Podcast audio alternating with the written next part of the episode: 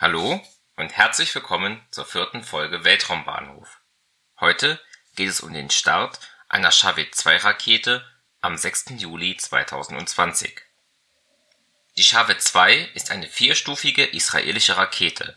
Sie ist 26,4 Meter hoch, hat einen Durchmesser von nur 1,35 Metern und wiegt maximal 70 Tonnen. Sie trug den Ofek-16-Satelliten, einen israelischen Militärsatelliten, der mit einer hochauflösenden Kamera ausgestattet ist. Diese Kamera kann aus 600 Kilometern Höhe mit einer Auflösung von 50 Zentimetern pro Pixel fotografieren und erfasst dabei bis zu 15 Quadratkilometer auf einmal. Ofek 16 fliegt in einem elliptischen Orbit. Das Apogeum, der erdfernste Punkt, ist etwa 594 Kilometer hoch. Das Perigeum, der niedrigste Punkt der Bahn, ist 341 Kilometer über dem Erdboden. Die Bahn ist etwa 142,5 Grad gegen den Äquator geneigt. Das heißt, Ofek 16 ist einer der wenigen Satelliten, die entgegen statt mit der Erdrotation oder über die Pole fliegen. Der Grund ist folgender: Israelische Raketenstarts stehen vor der Herausforderung, dass bei einem Start nach Osten, also in die prinzipielle Richtung der Erdrotation, die abgeworfenen Raketenstufen auf dem Staatsgebiet anderer und Israel auch nicht unbedingt freundlich gesinnter Staaten landen könnten. Allgemein werden ja Weltraumbahnhöfe so gebaut, dass die Raketenstufen beim Start nach Osten oder zu den Polen hin in den Ozean stürzen oder im Fall Baikonur in die nahezu menschenleere innerasiatische Steppe. Diese Möglichkeit besteht für Israel aus geografischen Gründen nicht. Da aber der Weg nach Westen über das Mittelmeer führt, starten die Shabe-2-Raketen gegen die Erdrotation. So müssen sie zwar 30 Prozent mehr Treibstoff aufbringen, um die negativen Geschwindigkeitseffekte auszugleichen, aber der Start ist immerhin politisch möglich. Die Shave 2 startete am 6. Juli 2020 um 1 Uhr nachts Weltzeit bzw. um 4 Uhr nachts Ortszeit von der Luftwaffenbasis Palmachim.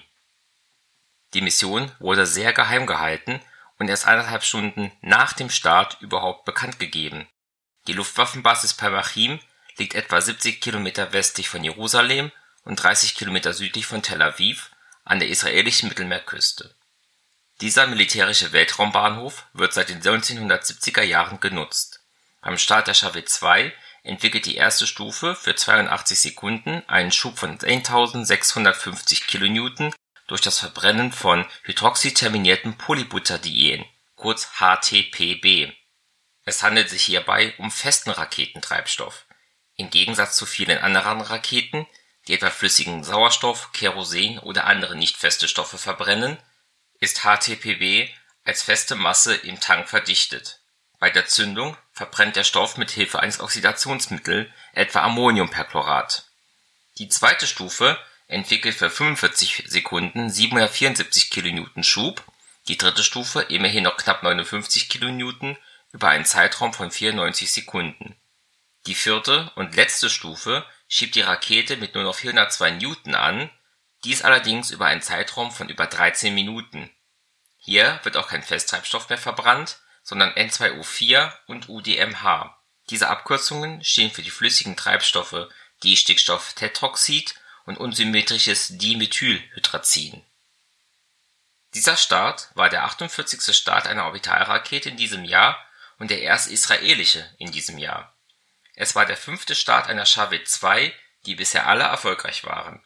Der erste Shavit 2 Start war im Jahr 2007 erfolgt. Seit dem letzten Start einer Orbitalrakete, einer Langer Marsch 2D, waren lediglich ein Tag, eine Stunde und 16 Minuten vergangen. Darüber habe ich in Folge 3 gesprochen. Die letzte israelische Orbitalrakete war ebenfalls eine Shavit 2 Rakete gewesen und war am 13. September 2016 gestartet zwischen diesen beiden Starts aus Israel lagen also drei Jahre, neun Monate, 22 Tage, 10 Stunden und 22 Minuten. Vielen Dank fürs Zuhören. Links zu Social Media gibt es in den Show Notes. Bis zum nächsten Mal beim Weltraumbahnhof von Schwarze Null FM.